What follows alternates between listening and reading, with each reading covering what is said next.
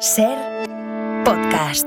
Bueno, abrimos la sección de historia del TXR con el profesor Rufo, que como sabéis es un historiador mm, muy sui libérrimo, digamos, ¿no? Y que tiene un lema al que te agarras siempre con fuerza, profesor. Y el lema es... Al historiador blandengue le detesto. Sí, señor, sí, señor. No te gusta el, el historiador riguroso, que trabaja, el- no, te gusta, no, ¿eh? ¿no? eso no. Soy, soy, soy honesto, ¿no? Sí, Estoy señor. bastante en contra de esos historiadores que son rata de biblioteca, ¿no? Yo pienso que también se puede investigar los hechos históricos en otros lugares, como por ejemplo en el bar donde yo voy a desayunar Por todos los días.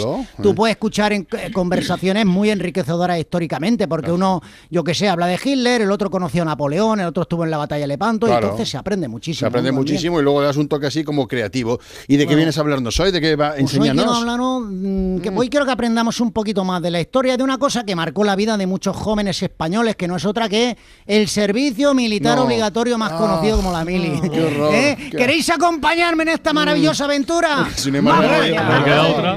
Vale. Uy, nos vamos al pasado, ¿verdad? Bueno, en el siglo XVIII, con la llegada de los Borbones, eso Mm. lo sabéis, se establecieron las bases para el reclutamiento militar, Mm. pero fue el gobierno liberal de Canaleja, en Bueno. 1912, Ojo. el que introdujo la denominación de servicio militar obligatorio. Mm. Pero eso ya lo contará el Nacho Are y la Concostrina. Yo voy a... Esa mierda es para ellos. Esa mierda, yo, yo, esa mierda no. Yo voy a contaros lo que ellos nunca os contarán. ¿Queréis venir conmigo en esta maravillosa Claro que sí, aventura claro loquísima sí. o qué? Ya, ya más, ya más comprado.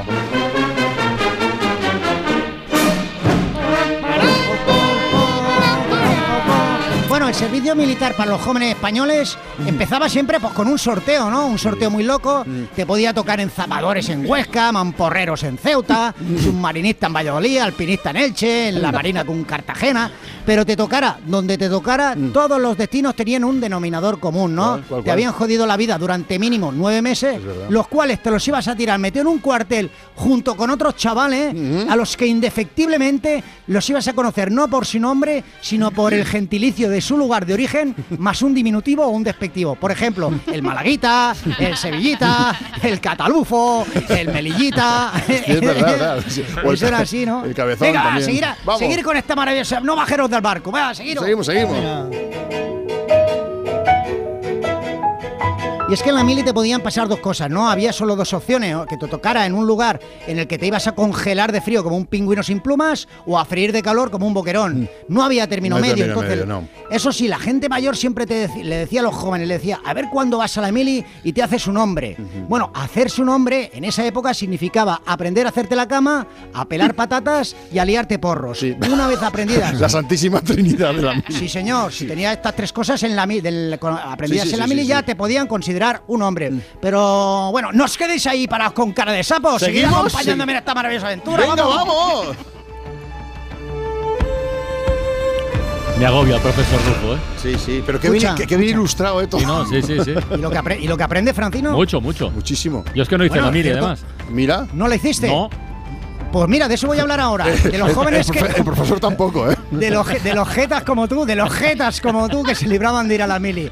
Y la principal excusa, seguro que fue la tuya, Francino, era es que tengo los pies planos. Madre mía. Sí. No está muy claro el porqué, pero si tenías los pies planos te librabas de la mili. Muchas madres se dice que intentaron limarle los pies a sus niños con una lima del 15 para librarles de la mili. Sí, puede ser. Y, sí, y es que tú no lo sabes, Francino, pero la vida en los cuarteles era aburrida. Mm. Pero hay que decir que también había tiempo para el divertimento y la risa gracias a las famosas novatadas. Oh, qué bonito. Que estaban a la orden del día. Mm. Cosas tan graciosas, tan graciosas, como, como quemarte las pelotas mientras dormías, Madre que te tiraran de un puente 15 metros, que te tatuaran a alguien en la, en la cara un pene y cosas así, pues hacían el habitual hastío en los cuarteles, pues le daba un respiro. Un y bueno, vamos a llegar ya al final de esta maravillosa aventura. Uf, no mal. durmáis, grumete. No, no, no.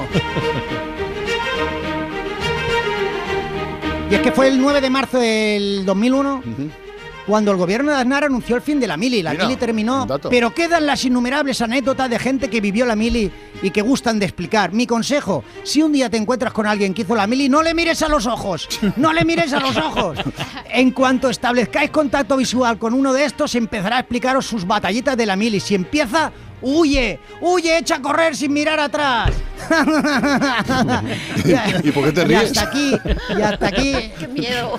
Sí, sí, Y desde luego. hasta, y hasta aquí mi historia de la mili. ¿Qué- ¿Cuánto habéis aprendido, Muchísimo. eh? Mucho, mucho, un montón. Gracias, profesor. Ay. Para no perderte ningún episodio, síguenos en la aplicación o la web de la SER, Podium Podcast o tu plataforma de audio favorita.